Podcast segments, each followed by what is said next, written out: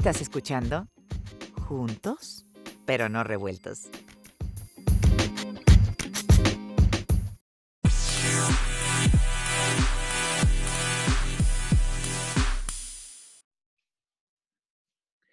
Hola, ¿qué tal amigos? ¿Cómo están? El día de hoy nos encontramos nuevamente con el coach internacional Eli Magenzo desde Santiago de Chile, a quien le doy la más cordial bienvenida. Eli, ¿cómo estás? Bien, muy amable, gracias. Con un poco de frío acá en Chile, pero bien. Ya entrando en el invierno y nosotros acá entre calor y huracanes en Miami. Bienvenido, Eli.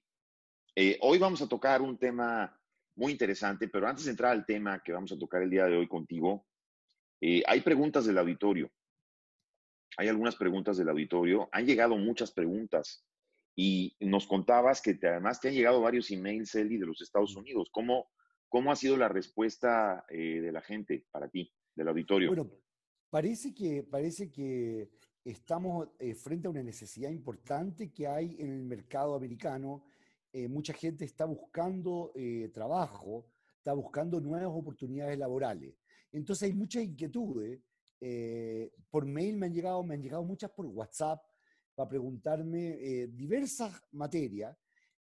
así que la realidad es que hoy pareciera que se requiere más que nunca tener ciertas habilidades para este proceso de entrevista y poder ser seleccionado en forma adecuada y tener un, ascenso profesional, digamos. Sí, definitivamente. Y hay una necesidad tremenda por, por encontrar trabajo. Bueno, voy a proceder con algunas de las preguntas, Eli, que seleccionamos y quiero hacer hincapié al auditorio que nos escuche, que nos ve, que seleccionamos estas preguntas entre otras, muchas otras que son similares a estas. Así que seleccionamos estas preguntas como ejemplo de cada una de las que nos llevó. Soledad Urrutia. Soledad Urrutia, eh, ella es, ah, a ver, no dice desde dónde nos escribe, pero te pregunta concretamente para qué sirve el programa. Supongo que se refiere a tu programa, claves para encontrar trabajo. Eh, entonces ella pregunta concretamente para qué sirve este programa.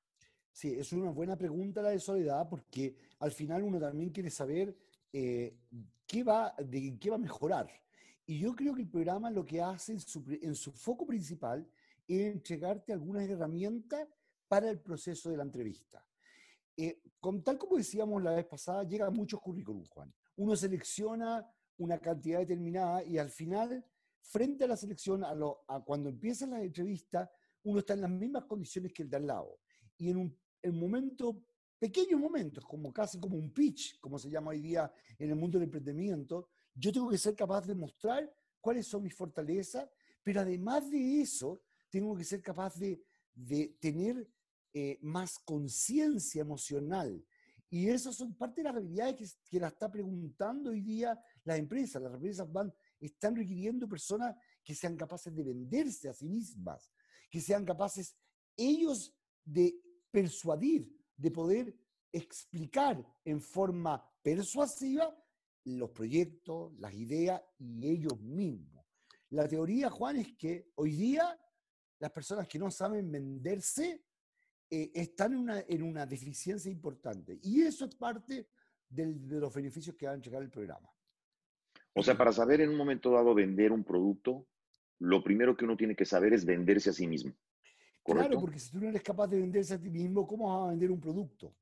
Correcto. Es decir, aunque tú te disocies eh, y tú te compres el producto, pero parte importante, eres tú la persona que está persuadiendo, invitando y encantando al cliente. Entonces, ese es un punto muy relevante de los beneficios que va a recibir.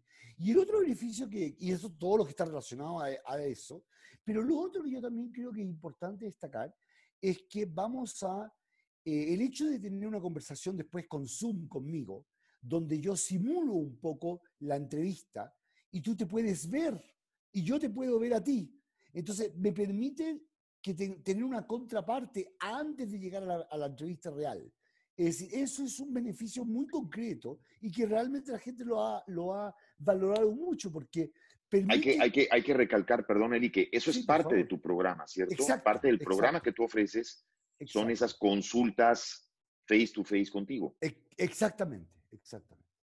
Ok, perfecto. Bueno, tenemos una pregunta de, Roberto. Déjame seleccionar aquí porque son varias las que tenemos. Entonces, eh, nos pregunta Roberto Puiste. Él es de Perú. Perú. Pregunta, ¿cómo se accede al programa y por qué le va a servir para buscar trabajo? Ya, yo creo, eh, bueno, vamos a, vamos, te voy a pedir, Juan, que después tú coloques el, el link para que la gente pueda ingresar. Sí, por supuesto. Y, y con eso, va, ¿y por qué te va a servir? Porque como yo trato de explicar siempre, esto es lo que te va a hacer es sacar músculo para la entrevista. Te va a fortalecer a ti para la entrevista. Te va a dar herramientas que te permitan de alguna manera manejarte con mejor cintura en la entrevista más seguro de ti mismo, más focalizado, más claro en los objetivos que tú andas buscando y que la empresa te puede ofrecer. Entonces, te va a dar seguridad a ti mismo.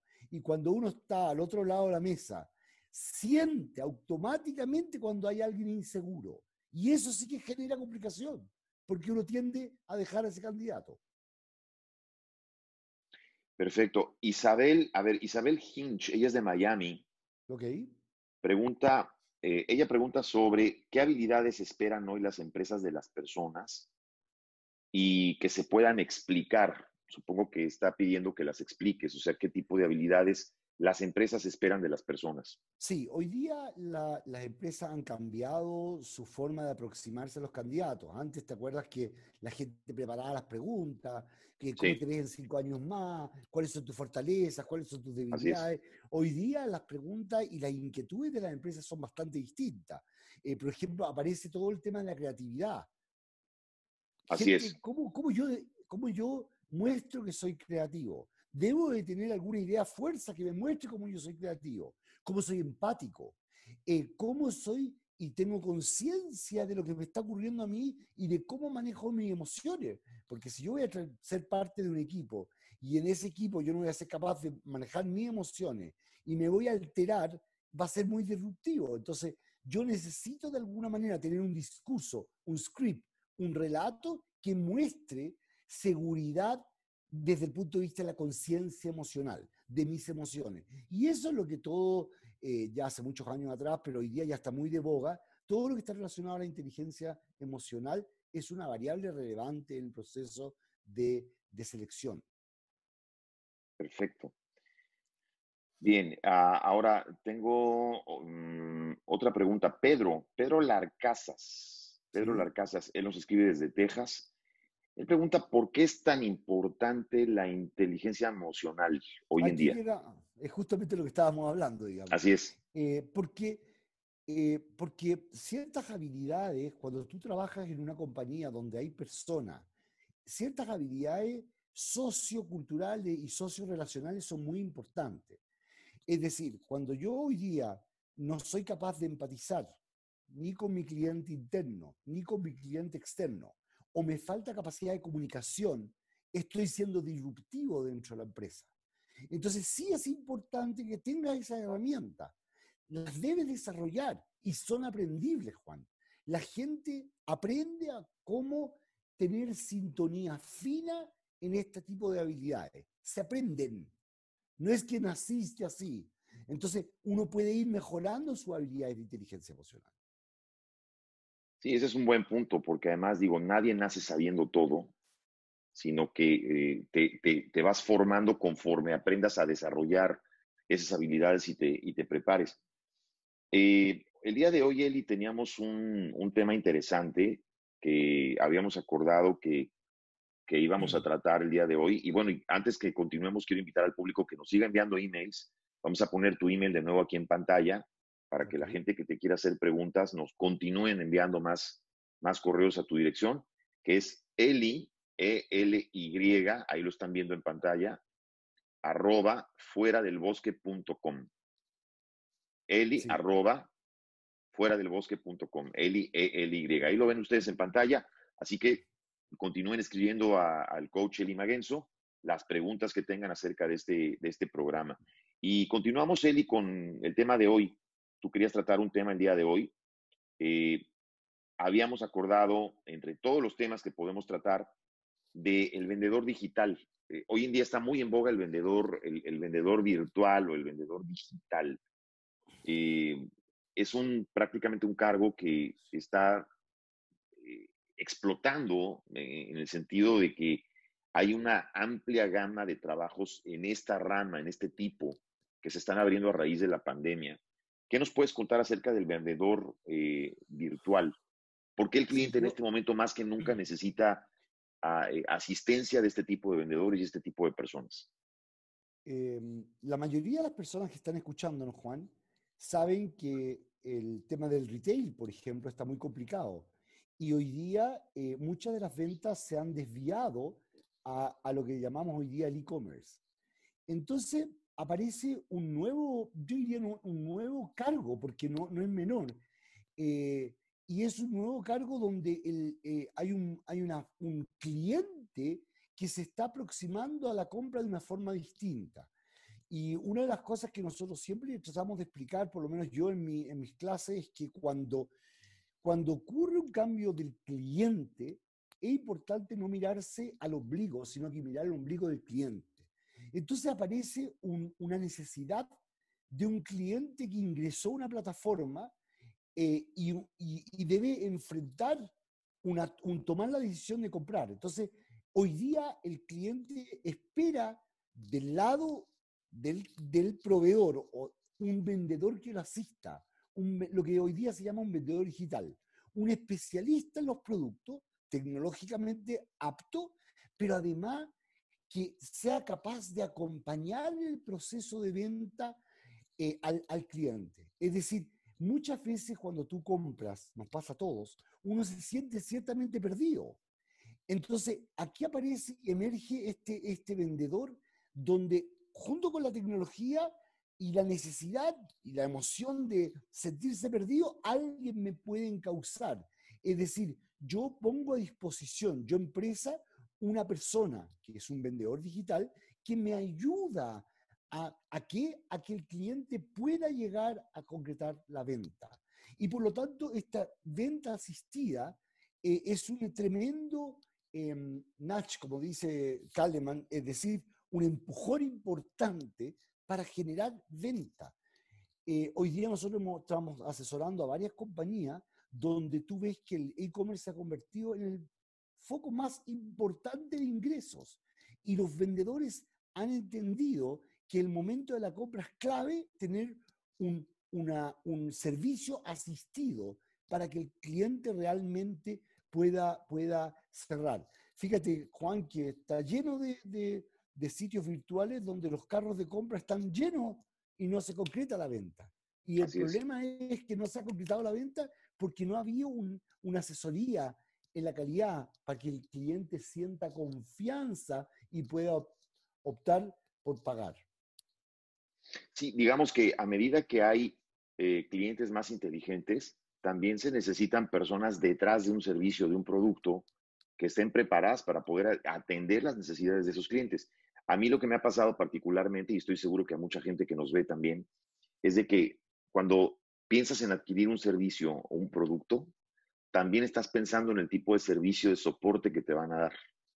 Por ejemplo, quieres adquirir un software o quieres adquirir un, eh, no sé, algún servicio así o algo. Eh, pero en, ciertos casos, por ejemplo, particularmente, en casos, por ejemplo, que me ha pasado cuando quieres adquirir cierto software o, un producto propiamente que necesitas como una herramienta para trabajar, te preocupas por el soporte que tiene detrás. Y si de pronto ves que el soporte que tiene detrás tiene malos reviews o tiene malas calificaciones, o, e, entonces ya no adquieres el servicio. Ya ni siquiera te molestas en, en ver si funciona o no funciona, sino que ya no lo adquieres por el simple hecho de que detrás tiene un mal servicio, ¿correcto? Absolutamente, es lo que se llama postventa. La postventa, correcto. Tiene que ser igual de, de mm, robusta que la venta, porque hoy día muy fácilmente puedes recibir opiniones de tu, de tu cliente si el servicio postventa fue adecuado o no. Y en la medida en que eso fue, sea débil, lo más probable es que no tenga recurrencia a la venta. Y además el mundo de los referidos también se achica mucho. Hoy día cuando tú vas a, un Airbnb, lo primero que miras es la referencia.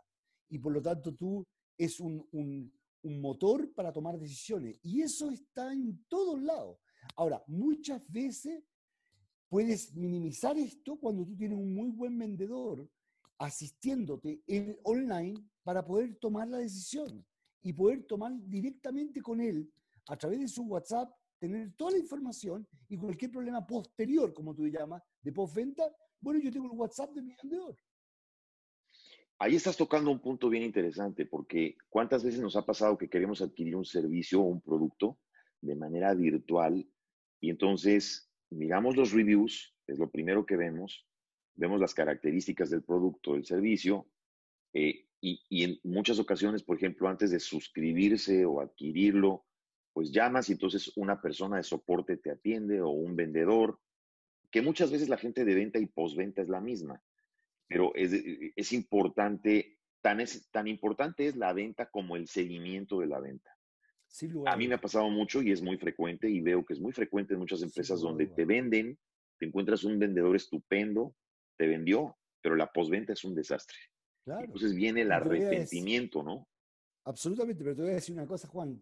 Lo mismo que hemos vivido todo en toda Latinoamérica y se vive en el mundo entero, esto que tú acabas de escribir, pero también es una tremenda oportunidad porque si uno lo sabe hacer bien, se prepara bien eh, y es capaz de tomar este, esta necesidad nueva que hay en el mercado de poder asistir, y si en esa asistencia yo soy capaz de saber bien del producto, de atender al, cliente con cariño, con dedicación, la postventa va a ser muy fluida y lo más probable es que él se convierta en un cliente recurrente tuyo.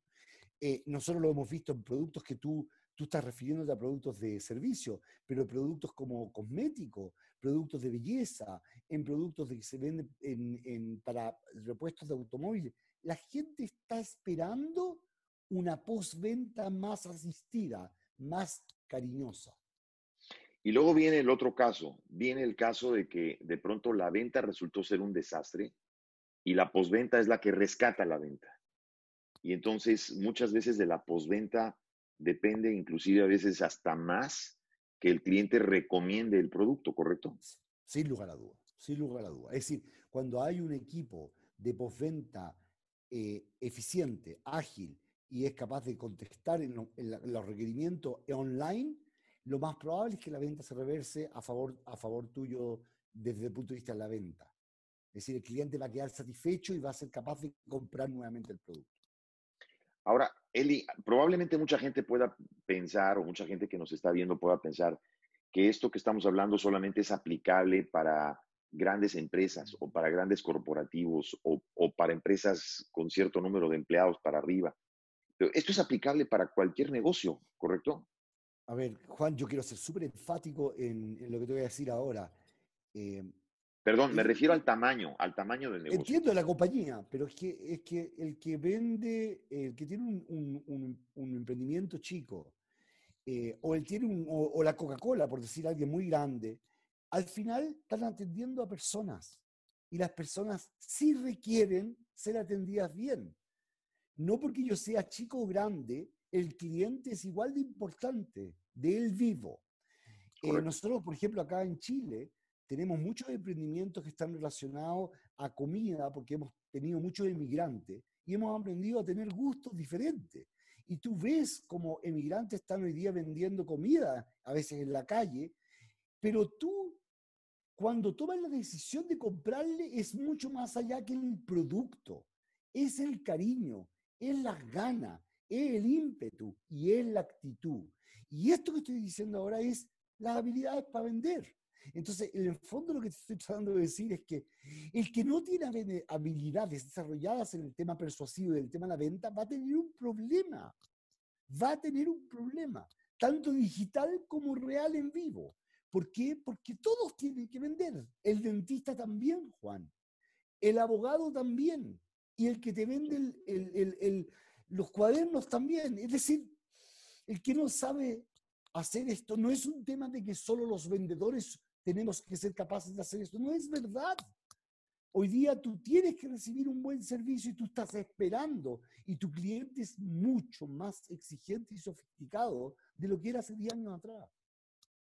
Y, como bien lo acabas de indicar, Eli, no importa el tamaño del, emprendimiento, no importa el tamaño del empresario. Puedes ser un empresario pequeño, puedes tener a lo mejor hasta una pequeña tienda de abarrotes o de cosas o qué sé yo, y, y de pronto, pues tú mismo eres el que atiende a los clientes, tú mismo eres el que tiene que saber venderles, y a veces tú mismo eres el que hace la postventa.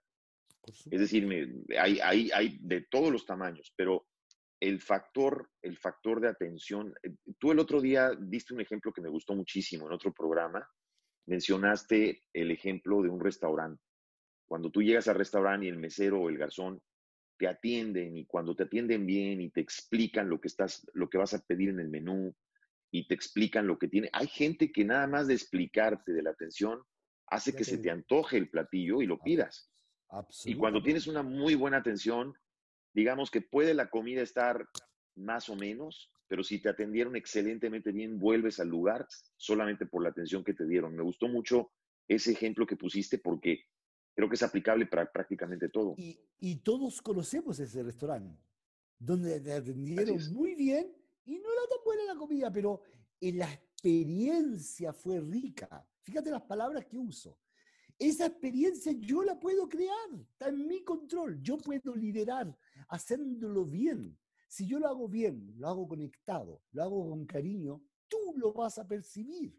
Entonces, todos tenemos esa experiencia de ir a un restaurante en que cuando yo llegué con mis hijos, se preocuparon de ellos, los atendieron, le dieron algo para jugar, mientras yo pedía, le dieron algo para tomar. Fue una experiencia de goce.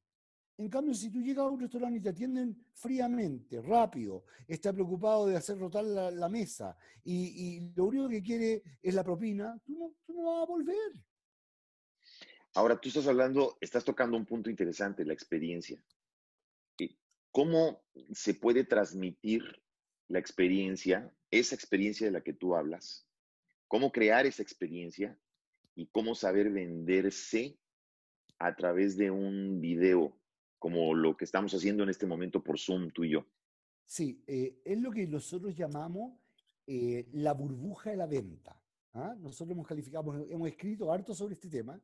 Eh, cuando tú entras a mi tienda o cuando yo te estoy conectando vía Zoom o vía virtual, yo te envuelvo en mi burbuja y tú empiezas a sentir, aunque estemos de distancia, tú sientes mi calidez, sientes que yo te estoy asistiendo, soy capaz de de encantarte, tú vas a comprar. Entonces, esta experiencia no es solamente presencial, claramente virtual también. Hoy día sí es así. Hoy día tenemos en una empresa que vende cosméticos. Vuelvo al tema porque cosmético es un tema no fácil de vender, porque uno espera tocar, muy competido.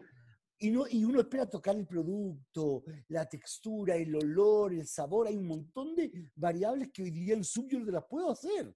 No obstante, cuando tú eres capaz de, percibir que yo estoy encantado con el producto, que mis, suave, mis manos están suaves, tú también vas a quererte tener las manos suaves. Y si yo tengo una vendedora, una asesora con,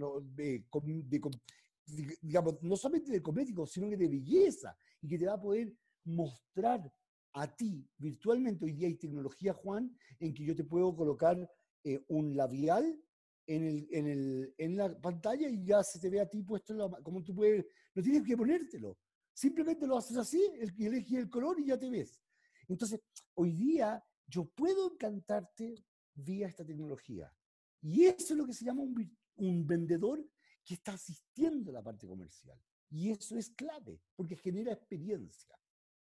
Me acabas de recordar a un maestro, un gran maestro que yo tuve, que era locutor de radio que él me decía, el arte de vender por radio es el arte de saber describir, la descripción. Del producto. Porque él me decía, tú no puedes por radio, ¿cómo, cómo por a través del radio, a través de un audio, sin, sin ver, puedes vender una hamburguesa? Entonces tienes que hablar del sabor de la hamburguesa, tienes que hablar del olor del pan, de eh, lo caliente del pan. O sea, tienes que saber despertar los sentidos de la gente a través de lo que describes. Ahora, hoy en día que tenemos la tecnología y que tenemos, por ejemplo, el caso de Zoom, pues se, se adquiere un factor adicional que te puede ayudar a la venta. Pero me acabas de recordar esos momentos cuando, cuando mi maestro de radio me hablaba de eso y me decía, ¿cómo describes una ropa que quieres vender? Un traje. 100%. Es lo cómodo del traje, la textura de la tela, eh, la, frescura cuando usted camina. E, él me lo describía con palabras que aquellos grandes locutores sabían hacer y sabían describir de una manera muy particular para vender algo. Pero fíjate, Juan, que, que aquí está el ejemplo, justamente lo que estoy tratando de, decirte. Al final ese locutor era un excelente vendedor. Era capaz de, encantarte claro. solamente, por el, solamente por lo auditivo, pero además de eso era capaz de entender que uno vende beneficio, no vende característica. Y eso es lo que atrae a la, al ser humano, al cerebro del ser humano. Hay ciertas cosas que lo mueven. Bueno, todo lo que estamos contando ahora se puede aprender. Entonces, cuando tú llegas a una entrevista, es clave que sepas manejarte un poco en este sentido, porque va a generar una impresión mucho más power, mucho más potente frente a la persona que te está seleccionando. Porque si no fuese así, la, la, entrevista no sería necesaria. Lo mandaríamos por escrito. Yo cuando estoy entrevistando, lo que ando buscando es justamente estos bemoles, estos énfasis que tiene una persona y que otro no tiene. Bueno, eso es parte de lo que queremos enseñar en este programa. Volviendo a las preguntas de, de, de, las personas que hicieron el... Sí, y, hay gente, Eli, que, que ojalá que lo podamos tocar en otro programa, hay gente que nos habla del lenguaje no hablado el lenguaje corporal. Han hecho muchas preguntas al respecto. A ver si podemos desarrollar ese tema en un próximo programa, si, si tú estás de acuerdo. Sin lugar a duda. Lo único que quiero decir a la gente es 75% de la venta y de la comunicación es no verbal. Así que mucho cuidado con el cuerpo.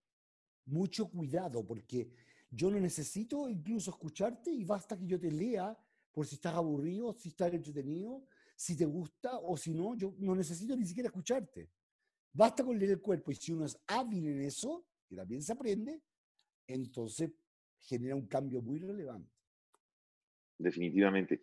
Bueno, querido Eli, el, tiempo es una guillotina, pero algo que quieras agregar antes de que nos despidamos, eh, vamos a dar también tus redes, ¿dónde la gente puede encontrar eh, la información para tu programa? Yo te voy a dar el webinar, que el webinar que nosotros desarrollamos, ahí está explicado, y están las preguntas más clásicas, también las abordamos.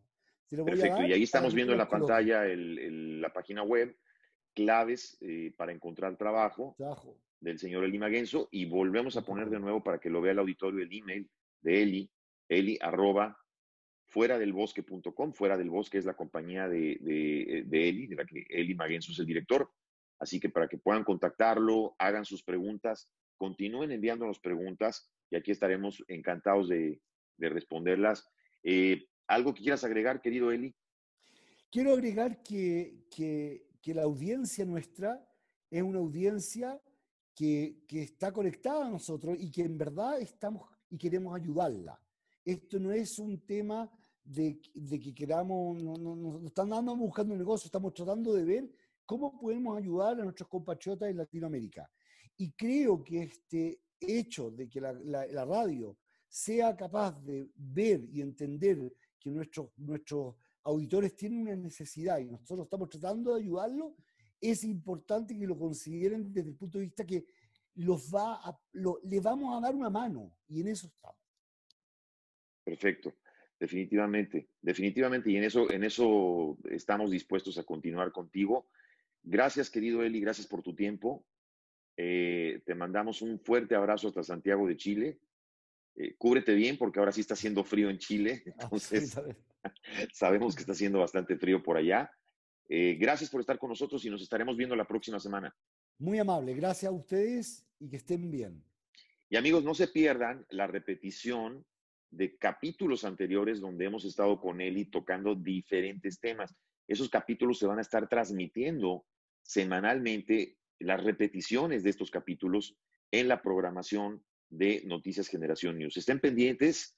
Gracias por estar con nosotros y que tengan buen día.